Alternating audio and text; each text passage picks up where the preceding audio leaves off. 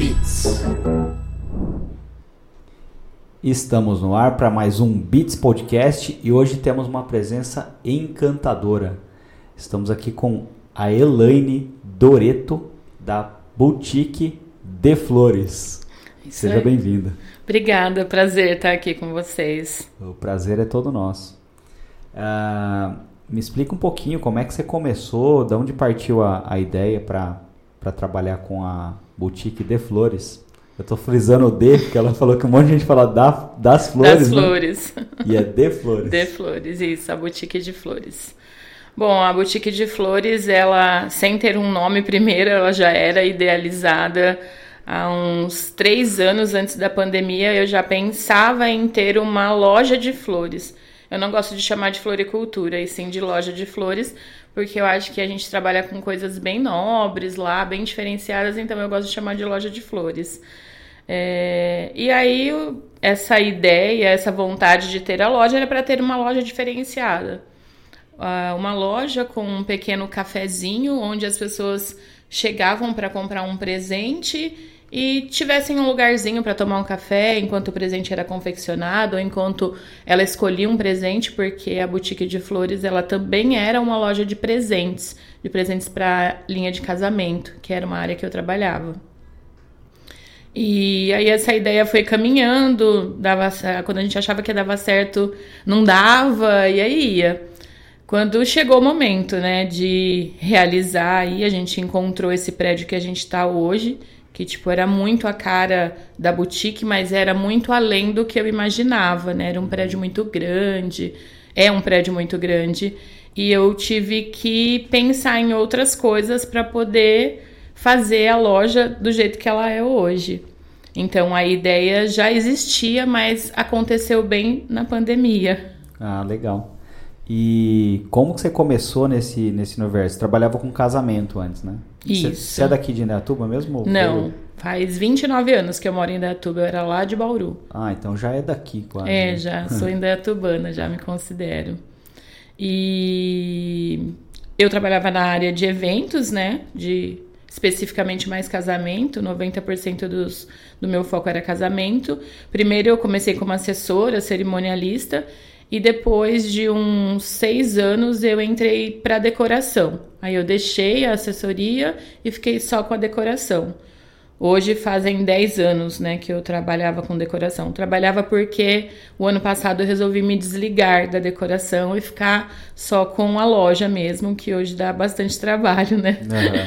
E foi nessa área que eu, tipo, me encantei pelas flores, pela decoração. É, eu sempre gostei de festa, de gente, de decoração, de comida boa. Então eu resolvi juntar tudo isso ali. Legal. Como se fosse um casamento todo dia ali. Isso, Mais ou exato. menos essa É. pegada, né? É isso mesmo. Lá tem tudo que a gente gosta, que vem da área do casamento, né? Então, e eu recebo muita gente que eu já fiz casamento, que tem filhos hoje, ou, nossa, diversas vezes lá na loja eu recebo gente que eu já convivia anos atrás e a gente reencontra agora lá na boutique, né? É muito legal. Legal. É meio que você pegou a magia ali daquele, daquele momento único, né? Que é o casamento, e levou para um lugar onde as pessoas podem sentir isso, todo Isso. dia. É, a boutique é meio que um lugar mágico, assim, sabe? Lúdico, né? Então as pessoas já chegam na própria entrada, elas já ficam encantadas, porque tem muita coisa de decoração, é, é um, um lugar instagramável, né? Que se fala, porque tem muito. Como é tudo muito bonito, muito bem decorado, então as pessoas tiram um milhão de fotos, né? E elas vão lá também pelo lugar, né? Não é só pelo que a gente serve, enfim. Mas o lugar em si é gostoso. O pessoal fala muito da energia de lá, né? Que lá tem uma energia muito boa. Tem gente que vai lá e fala assim: Nossa, eu vim pegar um pouco da energia de vocês hoje, que eu não tô Uhum. muito bem. Isso é muito legal, né? A ideia da casa, é, no meu conceito, o meu propósito é de que a casa mostrasse isso para as pessoas, que as pessoas quisessem estar ali e ficar ali, sabe? Que acho que é muito isso hoje mesmo. Legal. Tem bem casado lá não? Não tem bem casado. Só vender um bem casado não na tem. saída, né? É, daria certo, né? Conexão direta aí dos casamentos, mas não tem. Mas tem coisas deliciosas. E com quantos anos você começou a trabalhar com casamento? Com a minha idade, eu trabalhei com 35 anos, mais ou menos. Começou Hoje eu tenho 49, é. Ah, legal. 15 anos aí que eu trabalho na área, mais ou menos. E qual que foi o estopim, assim? Você falou, putz, vou trabalhar com casamento. Na realidade, foi uma uma situação que a minha cunhada, lá da minha cidade, né, irmã do meu esposo, resolveu casar e como lá a cidade que, ele, que eles moravam, que a gente morava era do lado de Bauru, muito pequena, ela veio para cá no intuito de buscar coisas diferentes para o casamento dela. Eu acabei ajudando ela. E aí, todo lugar que eu ia com ela, as pessoas achavam que eu era assessora dela. Nem sabia o que, que era uma assessora. Uhum. E como eu tava num estágio assim, tipo, o que, que eu vou fazer da minha vida daqui por diante, eu resolvi estudar. E aí eu me encantei pelo mundo de eventos e fui e acabei seguindo a área dos casamentos mesmo, né? Porque quando você estuda eventos, você tem um milhão de caminhos aí para seguir. E eu me identifiquei muito com os casamentos. Legal. É. Qual... Sinto falta às vezes. É? E qual que é a maior dificuldade de, de orquestrar um casamento ali? Ah, eu acho que você tem que ser organizada mesmo, assim. Eu sempre tive clientes maravilhosos, meus clientes sempre confiaram muito no meu trabalho, eu acho que porque eu demonstrava também essa isso para eles, sabe? Você tem que fazer do começo ao fim desta forma para poder dar muito certo. Então, acho que a organização acho que é o elemento principal de cada um. E de, de cada assessor, organizador, cerimonial. Mas é, depende muito de cada um também, né? Depende do cliente que você pega, o que, que ele quer de você. Então, você acaba desenvolvendo um projeto único para cada cliente. Mas eu acho que a organização é fundamental aí. Que é o que a gente faz, né? A gente orquestra todo mundo que participa daquele dia no evento ou durante o período de contrato com o cliente. É desafiador, eu acho. É, né? eu vou, eu vou casar esse ano com a. Eu tô fazendo com a Débora Carnieto lá. Sim, Até sim. Mandar um abraço para ela. Né? Débora conheço na, na, na, época do, de decoração. Ela trazia vários clientes para mim. Ela. É fera. Né? É. Legal. E tinha que cuidar do, dos convidados bêbados? tinha.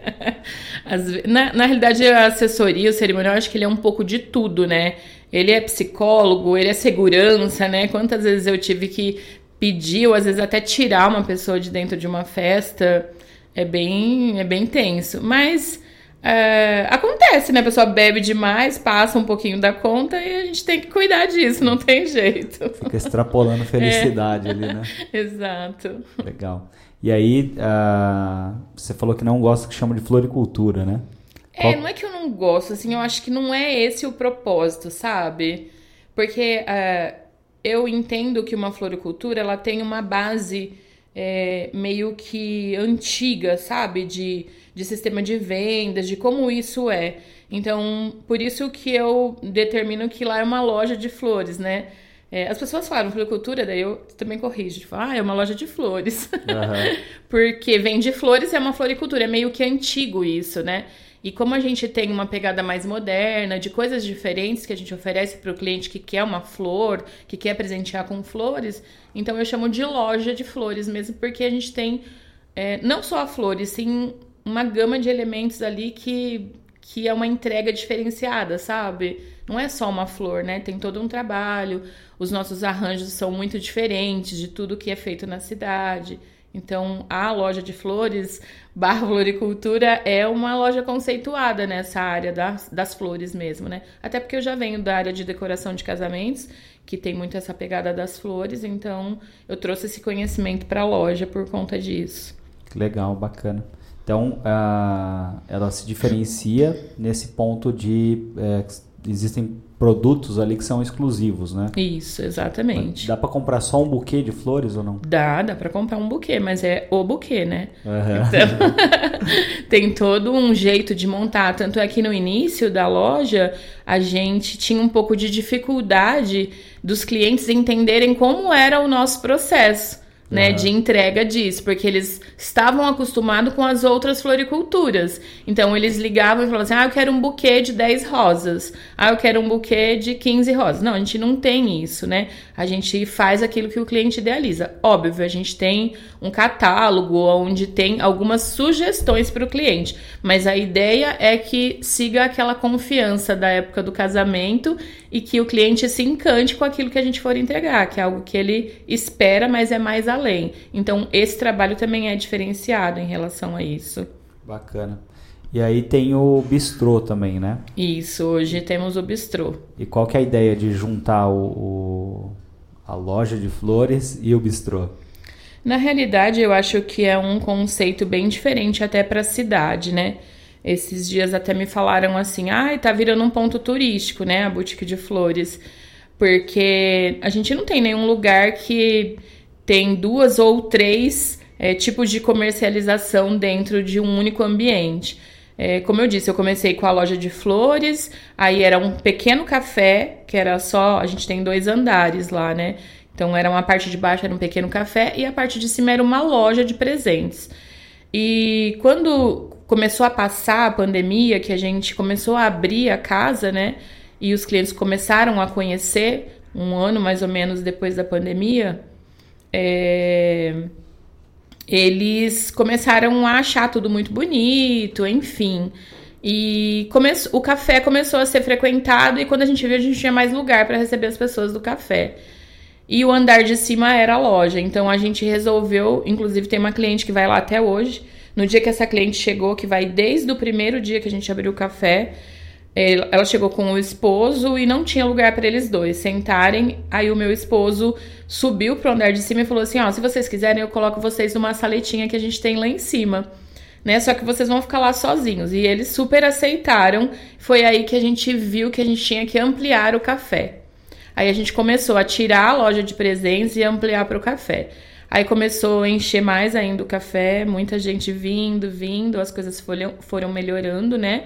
É, da pandemia. E quando a gente viu, a gente tava querendo servir risoto.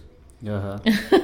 Aí quando a gente viu, a gente teve que construir uma cozinha nova, é, fazer um cardápio diferente, né? E tudo que a gente fazia, todo mundo gostava, então... E risoto praticamente não tinha aqui em Datuba, né? Exato. Agora e tanto tem é... bastante lugar que tem, né? Sim, tanto é que quando eu falei de fazer risoto, todo mundo achava uma loucura, porque, tipo, risoto tem um ponto muito certo do risoto para ele ser bom, né? Quem conhece sabe.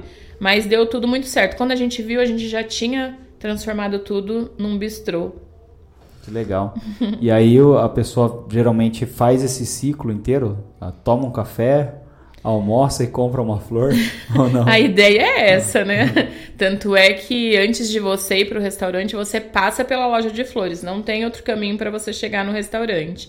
Tem gente que chega e fala assim: ah, acho que eu tô no lugar errado, quando é a primeira vez que ele vem, porque ele só tá vendo flor, né? Uhum. E aí a gente explica o conceito da casa, eles acham o máximo e vão adentrando ali o café, o piso superior, o restaurante todo.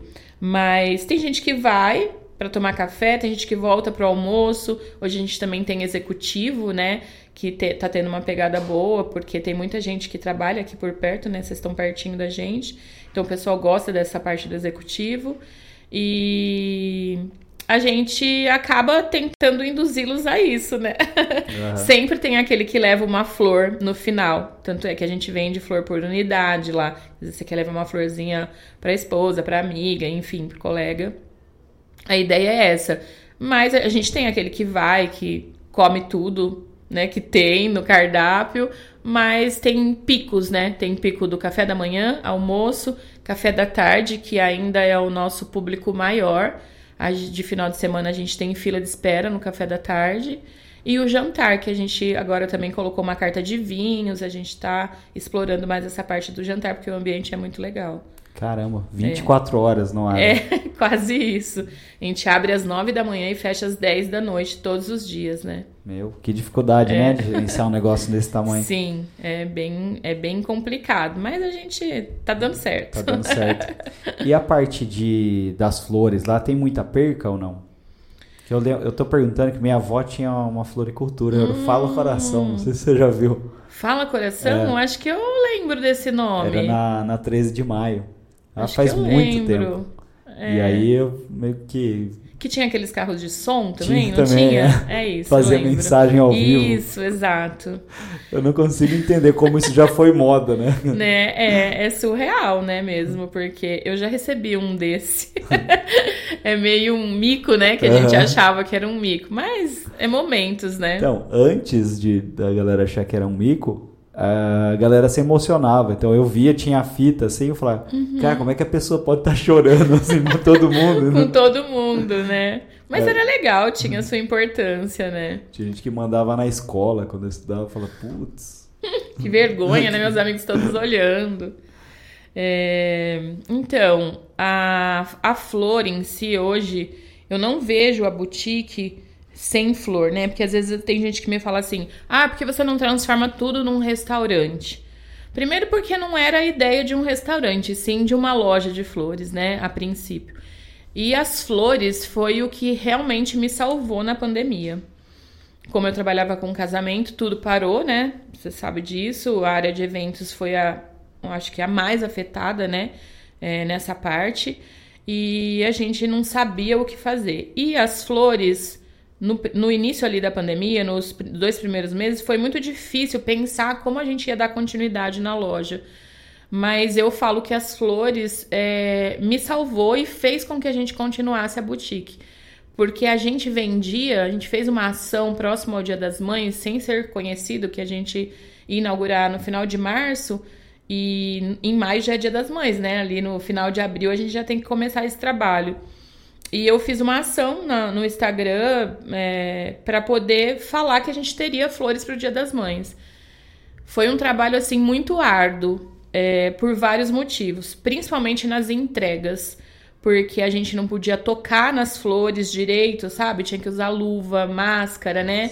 A gente não podia entregar para você as flores é, sem nenhuma proteção, a gente tinha que esterilizar, mas foram elas que fizeram a boutique existir. Porque se a gente não tivesse vendido essas flores nesse período ali, de maio até o final do ano, eu não sei se a gente teria continuado. Então ela fez a gente pagar os nossos aluguéis, as nossas despesas, né? E o- as duas funcionárias que eu tinha na época, quando a gente ia começar, eram só duas pessoas. É, então acho que elas foram assim o primordial. Então para mim jamais a boutique vai existir sem as flores, né?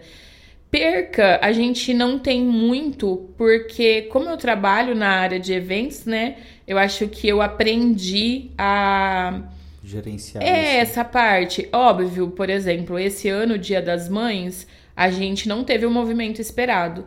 Mas isso foi geral. Se você conversar com outras pessoas de floricultura, com fornecedores de flores, eles vão falar isso, que a gente idealizava um momento e não foi. Então a gente teve uma perca grande no Dia das Mães. Mas normalmente não é assim. Eu recebo flores de segunda, quarta e quinta. Aham. Então, é, a gente tenta dosar, sabe, tudo isso para que elas se mantenham frescas e a gente não tenha tanta perca. E as percas que a gente tem, algumas coisas a gente consegue desidratar. Então a gente acaba fazendo a linha do desidratado também, que a gente hoje também é muito forte na loja. Que legal. Até você estava comentando, né, que tem gente que às vezes fala, ah, deixa só o restaurante, porque teoricamente talvez o restaurante é mais é, rentável. Sim. Só que ah, e você comentou também que as pessoas vão lá para pegar um pouquinho da energia. Isso. É, tem gente que não entende que tipo nem tudo é é grana. É, exatamente. Se não tivesse flor, se não tivesse esse esse espírito, essa essa energia, o lugar talvez não, não, Não funcionaria. seria, né? exato. Seria mais um restaurante, seria mais um, um bistrô, mais um café. É, Então acho que a junção de tudo é o que Seria dá essa comum. energia. né? Seria algo comum, eu acho. A ideia não é essa, né? Eu Acho que as flores elas transmitem muito essa parte da energia, essa coisa é, da presença de Deus. Muitas vezes eu as pessoas vêm me falar: Nossa, quando eu venho aqui eu sinto a presença de Deus aqui nesse lugar. Cada um com o, o- a Seu sua credo, crença, né? né? Mas assim. É muito legal ouvir isso, porque você vê que realmente tem uma boa energia, né? Lá. É. Então, acho que é muito isso. Eu não, não pensaria em ser diferente Né? Hoje, se me perguntam se eu gostaria de que ali focasse só no restaurante, não. Acho que você tem que ser as três coisas. Tem que ser a loja de flores, tem que ser a cafeteria e tem que ser o bistrô. E é vivo, né? Tem coisa viva dentro do negócio. Sim, exato. A minha, minha outra avó, que não é essa do Fala Coração, uhum. ela é de Santa Catarina. E aí em Santa Catarina, ela mora numa cidade pequena tal. Aí você passa na frente das casas e todas elas têm roseira, tem sabe, um monte eu já de flor. Vi mesmo. E aí você vai, você sente um. Uhum. É uma energia é diferente, diferente. É diferente. Então, conviver com algo que está ali é, vivo, é. né? E, e, e, passa essa energia mesmo, né? É. E quando eu trabalhava com os casamentos, né? É, a gente demonstrava isso através da decoração, né? Porque se você for num casamento e você não tiver decoração, você não vai ter nada ali para sentir tudo isso. Então, eu acho que as flores, elas trazem muito isso. Se você não tem ela ali, não é o mesmo ambiente. E hoje a boutique é isso, né? Começou pelas flores, né? E é muito legal, você devia ir lá ver. Eu vou, vou sim. Tem até um slogan, fala, nem tudo são flores. é verdade, nem tudo são flores. É, muito legal. Legal. E aí, é, mas tudo isso é, cria um desafio grande, né? De gerenciar praticamente três negócios, né? É um café, uma floricultura, desculpa chamar de floricultura. Sim. e um bistrô. E aí como que você gerencia tudo isso, todos esses estoques, todo esse, esse universo complexo? É bem complexo, né? A palavra sua final, complexo. Bom, é, quando eu comecei a casa, a gente éramos eu, meu esposo e mais duas pessoas, né? A Elisete e a Lívia. Então, como era uma loja de presentes, a gente não tinha a ideia de que teria que ter tantas pessoas ali para atender, enfim. Hoje nós somos 28 pessoas, estamos Caramba. caminhando para 32, né, dessas novas contratações. Então, é um crescimento muito grande. E eu nunca tive um negócio, é meu primeiro negócio. Uhum. então, eu fui aprendendo e vendo o que era necessário para que eu pudesse crescer. Chegou um momento que a gente tinha mais duas funcionárias, éramos em seis, mas chegou uma hora que eu tinha um movimento maior do que eu, eu esperava e eu tive que contratar mais gente. Teve um dia que eu contratei oito pessoas de uma vez. Aí, quando eu contratei essas pessoas e coloquei elas no salão e comecei a ensiná-las como era, qual era o meu propósito ali, o que, que eu queria que o cliente sentisse, como ele deveria atender, eu vi que eu não conseguia mais cuidar de tudo. Comprar as flores, comprar itens para o café, porque até então era só a cafeteria, e gerenciar esse povo todo, né? Aí foi quando eu busquei ajuda de uma assessora. Eu me senti assim, tipo, a pior pessoa do mundo. Eu falei, gente, eu não dou conta. E você não dá mesmo se você não tiver gente junto com você. Aí eu fui buscar uma assessoria e uma nutricionista. Contratei as duas e elas me ajudaram nesse caminho, estão comigo até hoje, né? É, isso faz um ano mais ou menos, que foi quando a casa deu um boom assim de movimento e que a Arie, a Arie ela cuida dessa parte de assessoria, consultoria para restaurantes, para cafeteria, ela tem um know-how muito grande sobre isso.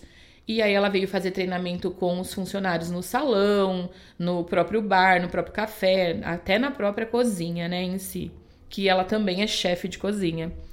Então essas pessoas, a área principalmente me ajudou muito. E a gente teve mais um crescimento da casa nesse quando a área chegou, que além desses treinamentos, a gente modificou muita coisa, a logística. A nossa logística, por ser dois andares, era muito difícil para atender o cliente mais rápido, com mais segurança, para os próprios colaboradores, né? Então a gente fez umas mudanças muito grandes e isso melhorou muito a qualidade do serviço. E, e aí a gente começou a estruturar. Hoje a gente estruturou a parte de estoque, é muito item. A gente tinha mais de mil itens de compra. Nossa. É muita coisa e tudo eu que fazia. Eu, eu que comprava é, o que que tem, ah, tá acabando. Então era uma coisa meio que dia a dia, sabe? Hoje não. Hoje ela é estruturada para isso. Né? A gente tem a compradora, tem o departamento de RH, tem o financeiro, eu tenho uma assessoria jurídica também por trás, tem a assessoria da ARE, É, hoje também a casa conta, isso é novidade ainda, né? Ninguém sabe, tô contando em primeira então, é mão. Exclusivo, então. a gente contratou um chefe, né, de cozinha que está fazendo grande diferença dentro da casa hoje é, e um gerente, que é um, uma pessoa que a gente já vem estudando há um tempo, essa gerência que consegue me ajudar nessa parte de direcionamento das próprios, dos próprios colaboradores, né? Então é um crescimento muito grande, mas foi dessa forma que eu achei, sabe? Trazer gente que sabia mais que eu para poder me ajudar a fazer o negócio crescer. Acho que esse é o segredo, né?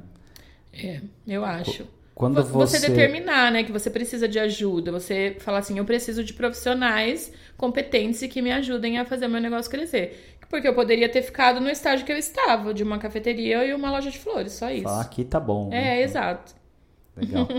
E aí você falou que quando começou a crescer e você sentiu, você sentiu que não estava dando conta, é, você teve alguma frustração, assim, você falou, putz, não estou conseguindo dar conta. Como é que foi isso? Como foi aceitar isso? eu fiquei mal, assim, porque eu achava que eu dava conta do mundo, né? Mas a gente não dá. Mas foi, foi, eu acho que não foi tão desesperador, porque na, no mesmo momento eu tive um insight de procurar ajuda com pessoas que, que são profissionais da área. Mas, assim, para mim, como pessoa, na época, eu achava que aquilo. Meu, eu não tô dando conta. O que, que tá acontecendo? Sou eu o problema, né? Mas hoje eu vejo que foi a melhor coisa que eu fiz. Foi procurar essas pessoas. É, eu acho que é uma dor, a dor do crescimento, né? é.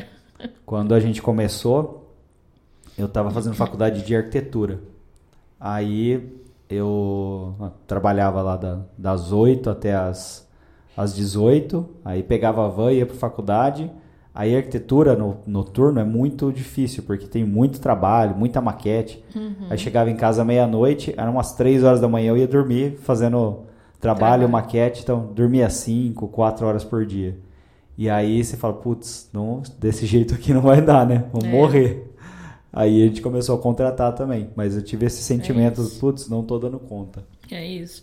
E eu acho que a melhor maneira da gente crescer, porque se você não tem essa percepção, né? Antes a gente estava conversando nos bastidores aqui e você me falou uma dessa situação. Se você não sente que você precisa, que você não sente, né? A gente estava falando do trabalho, de quando é o meu trabalho lá antigamente, eu olho a foto hoje eu falo, caraca, eu que fiz isso, né? Uhum. Não, tá muito ruim. Então, é, de sentir mesmo essa mudança, né? E ver que a gente pode ser melhor. Como eu falei, eu podia ter parado ali, mas não era o meu propósito. Quando eu vi que a gente tinha muito potencial e que isso é meu também, minha pessoa. Eu nunca, nunca parei, sabe? Eu sempre quis buscar mais. Mas esse meu mais hoje tá ligado mais num propósito do que numa vida financeira, sabe? Uhum. Que acho que é isso que faz o negócio dar certo também. É, eu acho que ninguém que ficou grande, que construiu grandes coisas, fez por dinheiro. Sim. Então você pega, ah, exemplo, o Elon Musk lá mesmo. Tipo, não fez por dinheiro. Ele desde criança tem um livro do Elon Musk que é uhum. legal pra caramba de ler. Hoje tá politizado, até o Elon Musk tá politizado, é. mas é, a trajetória dele, tipo, desde criança, o livro preferido dele lá era o. Putz, era alguma coisa de viajante. Viajante das estrelas, acho que é alguma coisa assim. Uhum. E o sonho do cara era chegar em Marte, né? Então o propósito dele é chegar em Marte. É Tanto que na empresa, lá na SpaceX, tem uma, uma, fo uma foto de Marte colonizada, né? Uhum. Então é, nem sempre é por grana. É, o Bill Gates, Steve Jobs, todos esses caras, para não falar só de tecnologia, né? Outras pessoas que fizeram grandes coisas aqui também no, no Brasil. Tinha um propósito, né? Tinha um propósito que não é. era. O primeiro não era ganhar grana é. só. Óbvio, você trabalha para ser bem mais sucedido, né? Ah, é, Até financeiramente. Você não vai trabalhar de graça. Mas eu acho que quando você tem um propósito, que é isso hoje, que eu acho que a casa fala dessa questão da energia, de estar ali, das pessoas gostarem. É isso, é isso que eu gostaria que eles se sentissem, né? E eles sentem isso lá. Então, o meu propósito está sendo executado aí. Quando, quando a gente começou a agência também, era. A gente trabalhava em outro lugar. Aí eu fui para a Alemanha tentar jogar bola, não deu certo, não tinha talento. Aí quando eu voltei, falei, cara, eu vou é, fazer carreira solo, né? Vou fazer frila. E aí o João conversou comigo e falou, ah, vamos montar então uma agência, né? E aí a ideia é que as pessoas gostassem de trabalhar naquele lugar. Então que fosse um lugar é, gostoso, gostoso, de estar, adequado, as pessoas tivessem totais condições, Isso. tivesse desenvolvimento, uhum. uh, curso, aprendesse. E aí meio que foi movido por esse por essa uh, por esse ímpeto ali das pessoas terem um lugar, as pessoas de comunicação ter um lugar legal para trabalhar. Né? É. E eu senti então, isso na hora que eu cheguei, eu achei o ambiente lindo, eu não esperava tudo isso mesmo. Achei o máximo, acho que vocês estão no caminho certo. E é isso, né? É, quando a gente fala lá da boutique de, das, dos clientes se sentirem assim, a gente quer que os nossos colaboradores também se sintam. Porque eu acho que é orgulho também a pessoa falar, nossa, eu trabalho na boutique de flores. Porque quando a gente, quando eles dão esse testemunho pra gente e fala, né? A gente tem o José e a Flávia lá, que são os mais antigos, a Elisete, que é minha florista, tá comigo há 10 anos, vem da área de eventos ela fala, e quando eu falo que eu trabalho na boutique de flores, todo mundo acha o máximo, né? Então a ideia também é isso, que ali seja um lugar que as pessoas desejem estar, tanto como cliente como colaborador, entendeu? Porque a casa está crescendo, né? É, é. A quantidade de colaborador está aumentando a cada dia. Legal. E as pessoas sentem, né? O cliente sente esse, isso que está por dentro ali, né? Então... Sente. Eles falam, né? Eles falam para os próprios uh, atendentes, eles falam, nossa, vocês gostam de trabalhar aqui, é, é nítido, né? Isso é muito legal. Talvez tenha gente que não gosta, né? A gente não saiba, mas ah. é o que a gente gostaria que todo mundo, né, sentisse. A casa é nova, tem muito ainda para crescer. E acho que esse pessoal que vem com a gente cresce, acaba crescendo junto, né? Vem aprendendo também nesse decorrer do tempo aí junto com a gente. É, você comentou, né? Acontece, né? Tem é, pessoas e momentos, fases da vida Isso. ali que a pessoa às vezes está numa fase que ela quer outra coisa. Quer outra coisa. Então não adianta é, forçar, ach, né? Forçar coisa, ou achar né? que tudo é lindo é. e maravilhoso. Acho que uma das piores coisas que tem, das mais difíceis, é você trabalhar com, com gente, né? É isso, é. A parte de pessoas é, é mais difícil. E hoje a gente tem um, um problema muito sério que aconteceu na pandemia, que é essa questão da. É, a gente tenta lá na, na, loja mudar essa cultura, né? Mas infelizmente ainda é essa parte do psicológico, né? De traumas, de ansiedade, né? Isso tá muito sério hoje, né? Todo mundo tá muito voltado, muito doente por tudo isso, né? A gente achou que a pandemia veio para melhorar algumas coisas, mas eu acho que ela destruiu aí muita coisa do ser humano, né? Isso é muito ruim. Então a gente tenta não ir para esse lado, a gente tenta mostrar o lado melhor das coisas, né? É, a cada 10 pessoas que a gente entrevista, 9 tem crise de ansiedade, é. ou tem depressão, ou tem algum, alguma questão relacionada ao emocional. Assim. Exatamente. Assim. É muito difícil. É triste, né? É porque tem gente que fala, ah, é porque você não tem uma religião, ou é porque você está muito focado nisso, ou é por isso. Não é isso, né? É uma doença existente aí e a gente tem que saber cuidar, né? É. É, o mundo é. Eu fico ansiosa também, mas, tipo, eu me controlo. Não, eu todas as unhas, né? É. Quando acaba a unha, eu começo a comer o dedo. Comer o assim. dedo, é. Acho que a ansiedade faz parte até de momentos, né? Esses dias também eu li uma, uma frase de um livro que ele fala que a ansiedade, que a gente tem uma ansiedade, é, ou a gente se preocupa que de 100%, 96% dessas coisas não acontecem. Então a gente fica ansioso por algo que não vai acontecer. Ela sofre né? por antecedência. Por né? antecedência, né? é isso daí. E, e, você ter ansiedade é algo natural. Então, uhum. uh, foi o que fez a espécie humana se perpetuar ali, né? Sim. Que quando alguém falava, ó, oh, o leão na savana. Se você não ficasse é. ansioso, você não corria. Né? Exato. Medo, né? A ansiedade gera esse medo, né? O medo gera ansiedade, algo desse tipo. E tem até alguma uma pesquisa que eu vi que é, geralmente as pessoas ficam boa parte das pessoas ficam doentes nas férias, né? Uhum. E aí diz que um nível alto de estresse e ansiedade te protege de outras doenças. Aí, tá vendo? Então tem você tem que saber dosar, né? Exato. Acho que é tentar. É, eu falo isso muito mais ainda é, quando a gente entrou na pandemia, né? Que a gente tinha que viver um dia de cada vez. Quando as pessoas me perguntavam, e aí, o que, que vai fazer? Você, você montou uma loja, o que, que você vai fazer? O meu próprio esposo, né? Ele ficava muito voltado nisso. Como que vai ser? Eu falo, vamos viver um dia de cada vez. O que, que a gente tem para fazer hoje? Vamos fazer isso. Amanhã a gente faz. Se a gente tiver que fechar e voltar, tá tudo bem, né? Mas a gente tinha, tinha que ver o que ia acontecer. Não dava para eu ficar ansiosa antes de saber, que é isso que eu acabei de falar. A gente tá sofrendo por algo que a gente nem sabe como vai ser, né? Isso eu acho que me ajudou muito nessa questão, sabe? Desse gerenciamento todo da casa e de vamos viver hoje, amanhã a gente vê como é que faz. É. Eu, quando veio, né?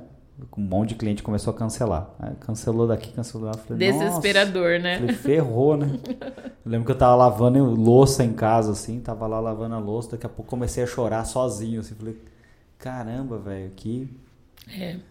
E você nem né? sabia o porquê, né? Porque eram tantos sentimentos que estavam ali, né? Que você não sabia que era um motivo só, não eram é. vários, né? Aí eu liguei pro meu pai, meu pai tem um... Meu pai mora na Bahia, ele tem um restaurante na Bahia, né? Falei, e aí, velho, como é que tá aí? Falei, ah, fechou tudo, né? Falei, e aí? Falei, ah, se demorar muito eu vou ali na, no mar ali e pesco. e pesco, Aí eu fiquei aí. pensando, falei, cara, tipo, ele falou, você vai ficar mais difícil pescar no parque ecológico, né? É, mas, não falei, tem ah, lugar. Mas o que que ele passou com isso? Do tipo, cara, não tem Vamos viver a vida, entendeu? Não tem ficar se, se desesperando. É, eu acho que a maturidade também, né, conta muito, né? É, quantos anos você tem nessa época que aconteceu e o quanto você tem hoje, né? Eu acho que eu é, hoje consigo fazer tudo isso, organizar a casa, pensar em tudo que é melhor e ajudar os colaboradores, ajudar os próprios clientes por conta da maturidade também. Não é só um aprendizado da vida, é, não é só porque eu fui estudar isso ou porque eu contratei gente. Eu acho que é um, um processo, né? Um pouco de tudo que traz isso. No seu caso, do seu pai foi total isso, né? Uhum. É isso, gente. Vamos viver, não tem como. Tem até um. Acho que é uma. Não sei se é do Sócrates ou do Platão lá, que ele fala que a sapiência é a mistura da sabedoria e da experiência. É isso. Então, às vezes a gente. A, sabedoria é aquilo que você adquire uhum. no dia a dia. Então você vai. aprende, aprende a fazer alguma coisa. E a experiência é o que vai maturar isso. Então, isso. eu acho que com a revolução digital, talvez, as pessoas deixaram de lado essa a importância da experiência. Uhum, então, muita é. gente foi meio que atropelando tudo que era novo era melhor. Então, isso. eu acho que no final do dia, uh, o que deu certo foram as pessoas que tinham um pouco mais de, de experiência. É. Até startup, né? É, tinha muita gente fazendo investimento em determinado momento, quando os juros no Brasil estava baixo, em outros lugares também estava baixo, um período antes da, da, da, pandemia lá. E tinha muito investidor anjo, ou enfim. Uhum. E essas pessoas estavam procurando uh, por empresas, startups ali, que tinham uh, pessoas mais experientes. Tipo, quem que está no controle? Ah, é uma pessoa que tem está acima dos 30 anos, uhum. já teve um negócio, quebrou, já teve outro que deu certo. Então o cara olhava e falava, ah, vou pôr meu dinheiro ali, que esse cara pelo menos sabe o básico. Ele tem experiência, né? E as, as empresas com uh, startups com pessoas de menos de 30 uhum. geralmente não davam certo, não entregavam resultado. E surgiram muitas, né? Nossa. Desse pessoal mais jovem, né? Até eu, até eu fiz um. Pois é. Mas a nossa a gente não pegou é, dinheiro de investidor. A gente foi lá, abriu e começou uhum. a estudar o mercado. Chama Valink até. Faz proteção de marca online. Então, o Corinthians, por exemplo, é nosso cliente. Tem alguém vendendo camiseta falsa do Corinthians na internet, a gente vai lá, pega o anúncio e, e tira do ar, basicamente Entendi. isso. Então, eu, eu fui nessa esteira. é é, o mundo digital veio muito forte, né? Então acho que as pessoas viram só esse lado e não o restante. E na realidade é um pouco das duas coisas, né? Ah, quando eu comecei a, a perceber que a gente precisava mexer muito no Instagram, lá da loja e tudo mais, eu trouxe a minha filha para trabalhar comigo. Ah, eu tinha pensado nessa pergunta e não fiz. É, eu trouxe ela para trabalhar comigo. Ela estava insatisfeita, né, num lugar que ela trabalhava. Que jovem tem muitas ideias, né? Eles estão com isso tudo à flor da pele. E na empresa que ela trabalhava, ela não tinha essa motivação. E como eu precisava de alguém, aí eu falei para ela: "E aí, quanto é que você ganha aí? Me fala que eu vou ver se eu consigo pagar para você". E eu trouxe ela, ela ficou uns seis meses comigo. Eu trouxe ela para cuidar do Instagram, mas daqui a pouco ela tava batendo suco, fazendo tapioca, tudo que no início era a gente que fazia tudo, né? A gente que era o cozinheiro, a gente que era o barman, a gente que era o barista. É, e eu trouxe ela para trabalhar comigo. Foi quando o nosso Instagram começou a ficar muito bom e tudo mais. E a gente tinha um conflito em relação a isso. Porque ela era muito jovem e estudou isso, e eu tinha a minha base de experiência. Então, quando ela me falava algumas coisas, eu falava assim: não, não é isso que eu quero. Ela falava assim, mas mãe, tem que ver isso, isso, aquilo. Eu falei assim, não, mas você também tem que ver que eu também vivo isso há muitos anos, então também tem que contar. Então deu muito certo porque a gente juntou as duas coisas, né? A minha experiência com a inovação dela e a experiência de que ela era formada na área. E deu muito certo. Hoje o nosso Instagram é o maior veículo, né, de crescimento e de divulgação da casa por conta disso, que ainda é ela que cuida. Ah, que legal.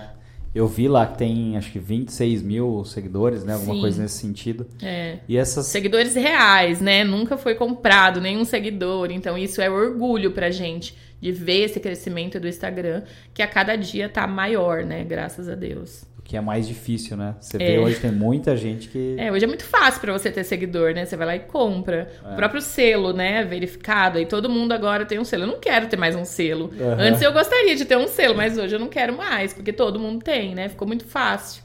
Uhum. Mas essa junção aí de do novo, né, com o, o, o mais maduro, eu acho que é o, ainda o melhor caminho aí. O ideal, né? É, eu acho, eu acho.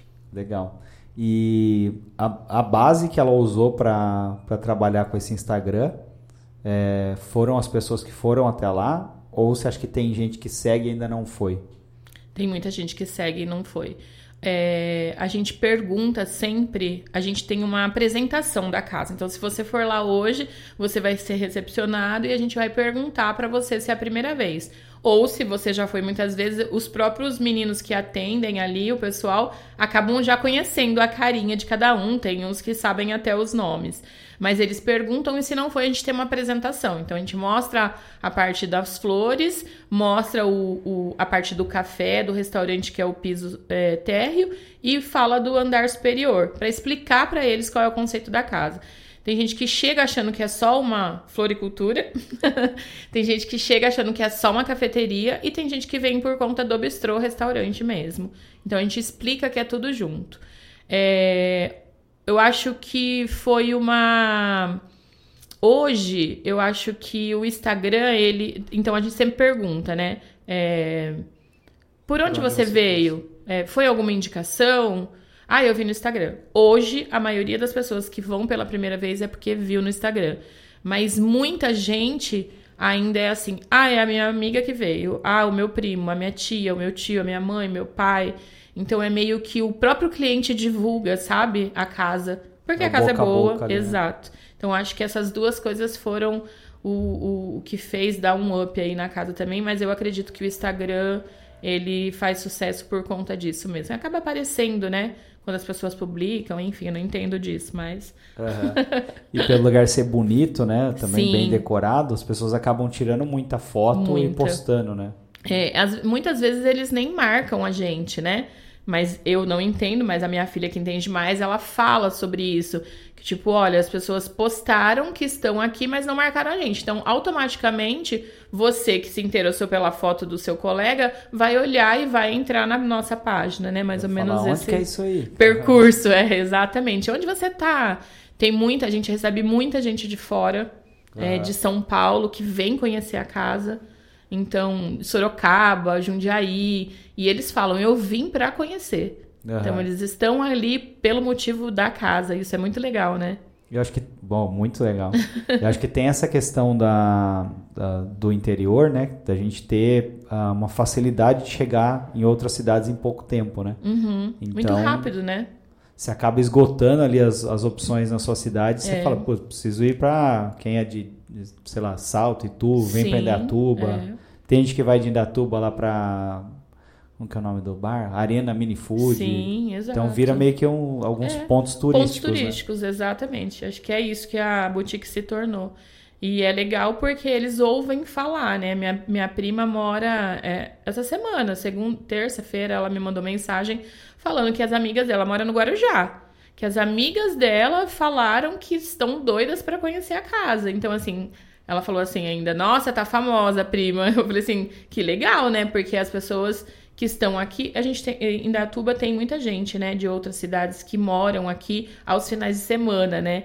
Então Aham. eles acabam trazendo esse público pra cá e falando da gente lá fora, que pra nós é a ideia, né, que seja assim. Legal.